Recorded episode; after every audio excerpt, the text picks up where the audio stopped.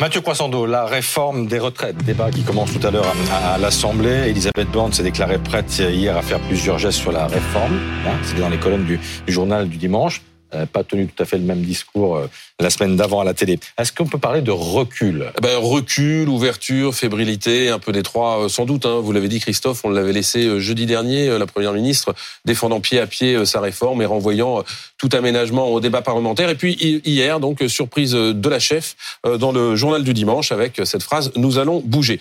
Et elle a lâché en gros trois éléments sur lesquels elle était attendue par de nombreux députés LR, mais aussi de la majorité. Hein.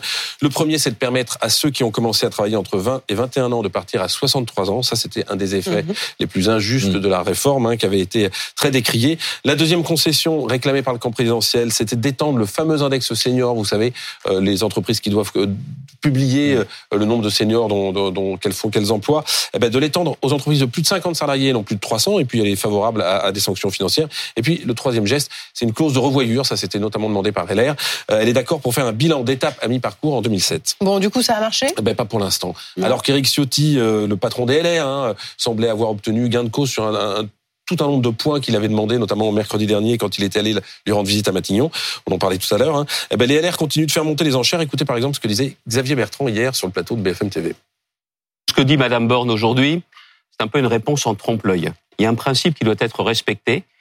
43 annuités, vous partez à la retraite avant même d'avoir 64 ans. Pour moi, c'est la première des conditions pour que cette réforme devienne plus acceptable. C'est pas la seule, mais c'est la première. Alors le député du Lot, Aurélien Pradier, LR, lui aussi, euh, qui souhaite qu'on puisse euh, faire bénéficier tous les gens qui ont fait un job d'été euh, de, de, de, ces mesures carrière longue. Euh, ben, lui parle carrément de tromperie. Quant aux syndicats, c'est loin d'être gagné aussi pour eux.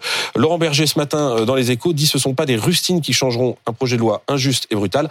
Bon, rustine, rustine, faut le dire vite, hein, ça coûte quand même entre 600 millions et 1 milliard d'euros, l'annonce qu'a faite Elisabeth Borne hier. Bah pourquoi elle le fait alors?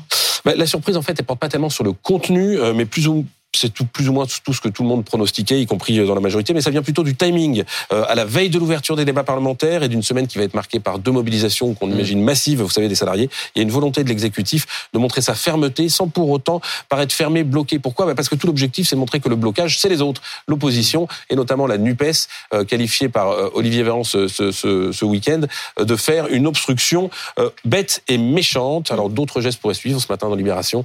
Le ministre du Travail, Olivier Dussopt, parle notamment des mères de famille euh, qui pourraient voir peut-être leur pension revalorisée.